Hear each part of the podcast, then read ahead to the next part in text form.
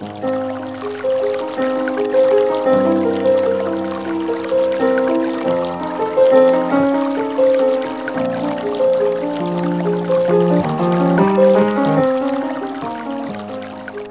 à vous. L'astuce de ce dimanche sera pour effacer un ou des éléments importants sur vos photos.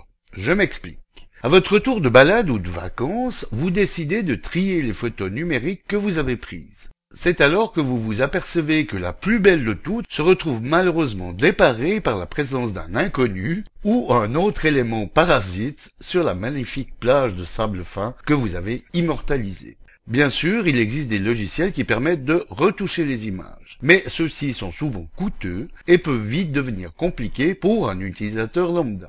Alors sachez qu'il existe une solution magique et d'une utilisation enfantine. Et non seulement cette solution est gratuite, mais il n'y a pas besoin d'installer de logiciel supplémentaire. De plus, elle est totalement fonctionnelle sur Mac et PC, toutes versions. La seule condition est d'avoir accès à Internet. Alors pour effacer des éléments importants sur vos images, voici comment faire. Alors ouvrez votre navigateur, puis rendez-vous à l'adresse suivante bit.ly, donc bit.ly, barre oblique ou slash, et le verbe effacer. Bien que ce site soit en anglais, il reste d'une grande simplicité pour ceux dont la langue de Shakespeare n'est pas leur tasse de thé, puisque les outils sont symbolisés par des images. Donc cliquez ensuite sur le bouton Load Image pour charger une image, puis allez dans le dossier où se trouve l'image à corriger. Pour éviter toute surprise, oui oui, on ne sait jamais, dans les tréfonds du binaire, il peut arriver parfois de drôles de surprises. Et quand je dis drôle, je n'entends pas par là, et pour l'avoir vécu, que c'est forcément amusant. Car les surprises en informatique, comme ailleurs, ne sont pas forcément toujours bonnes. Enfin, moi je dis ça, mais je ne dis rien, comprenne qui voudra. Donc faisons déjà par sécurité une copie de l'original. Sélectionnez l'image à corriger et cliquez sur Ouvrir. Une fois l'image chargée et selon la taille initiale de celle-ci, à vous de l'agrandir ou de la diminuer en utilisant les outils de zoom plus et moins, et ensuite d'utiliser les barres de défilement horizontales et verticales pour vous déplacer sur la zone à retoucher.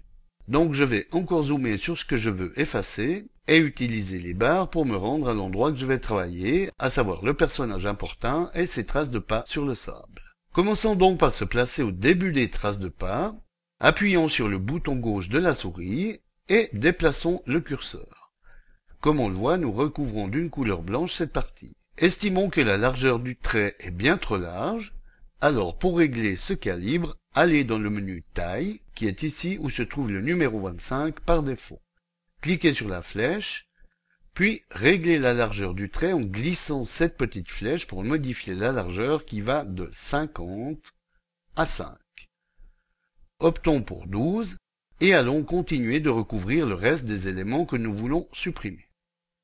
Puisque la largeur 12 nous semble adéquate, recommençons depuis le début. Pour ce faire, il suffit de cliquer sur la croix rouge ici. Attention, cette fonction n'est point pour annuler juste la dernière action, mais va annuler l'entier des actions et remettre l'image dans son état initial. Donc recommençons à couvrir les traces de pas.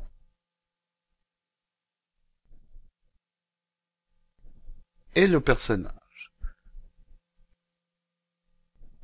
Une fois fait, allez cliquer sur le bouton avec la flèche bleue In Paint, ici.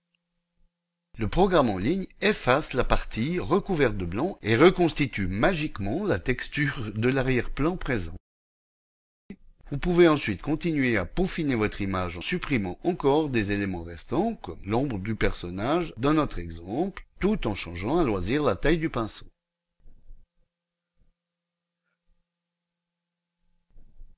Une fois satisfait, il ne reste plus qu'à enregistrer votre image corrigée en allant cliquer sur l'icône symbolisée par une disquette, donc ici pour ceux qui ne savent pas ou déjà plus ce qu'est une disquette.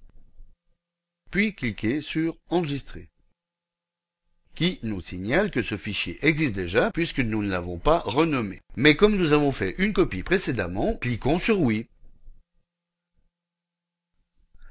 Voilà, Bon dimanche à tous et à dimanche prochain pour une nouvelle astuce, si vous le voulez bien. Eric Coton pour lematin.ch